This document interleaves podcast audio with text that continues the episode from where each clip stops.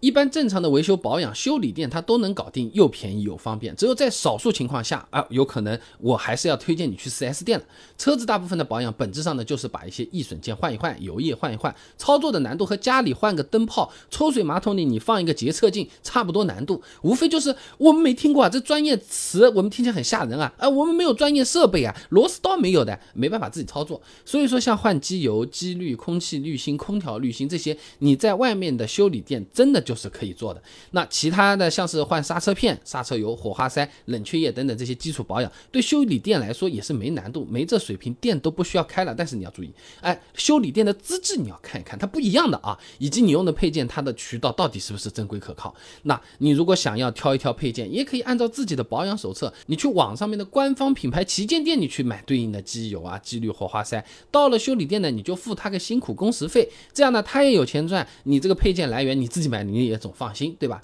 手册里面关于保养的间隔呢、机油的要求啊、其他各种配件的型号啊，都是表格上面写在那边的，你照着来就行。那到底什么时候建议去 4S 店呢？你比如说啊，路上面被别人蹭了一下，要做钣金油漆，或者大灯给搞碎了，你要换一颗，哎，这种其实就比较推荐去 4S 店了。哦，价格贵啊，哎，但是啊，一般呢都会有保险公司来承担了。那外面修理店用的配件，你比如说大灯好了，就算和我们说了它就是原厂的，那我们也很难知道它到底原厂不原厂啊，心里。不踏实啊，也有点不放心啊。4S 店总不用太担心吧，因为一旦被厂家发现，这罚起来，他有可能半年生意都白做了啊。那另外呢，做钣金油漆，你其实也可以考虑去 4S 店的，因为啊，它同品牌、同颜色车型，它做的比较多嘛，经验比较丰富，而且呢，呃，招式比较单一，不是杂七杂八什么车子都做。油漆色差它相对会小一点，即使做出来不满意，你还可以让它重新做啊。那外面的钣喷厂，手艺好好的师傅一定是在外面的，最好师傅都是在外面的，但是你要专门。找到这个好师傅比苍蝇馆子要难找一点，费时费力，还需要人际关系，甚至还要请客吃饭啊！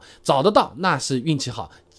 比 4S 店强，但一般对于我们普通来说，简单点的啊，你保养啊什么的，修理店，呃，你这个喷个漆啊，修个车的 4S 店的，对普通人来说最经济、最简单啊。不过你要注意啊，如果是我接下来要讲的那两种情况的话，保养也有可能去 4S 店。第一种嘛，就是车子新车啊，或者说还在保修期内，你为了质保方便，哎，你可以去。以前我们视频里讲过案例的啊，质保期内的车子出了故障，结果呢，因为都在外面保养，4S 店啊啊，他也不是说现在就不让质保，他呢会。会要求我们提供修理机构的营业执照、维修资质证明、零件渠道证明、维修合同等等等等证明，非常的麻烦，有些店甚至拿不出来。而且有时候也不是说 4S 店不讲道理啊，三包法明文规定的，未按照说明书要求保养造成的损坏，是可以免除商家的三包责任的啊。所以新车在三年十万公里保修期内，定期去 4S 店保养，也不是说不可以，留个记录，万一发动机真中奖了呢，也不至于太糟心啊。那第二种呢，就是买车的时候 4S 店他送了我们很多保养券，那不去白不去嘛，对不对？其实也是我们真金白银换过来的。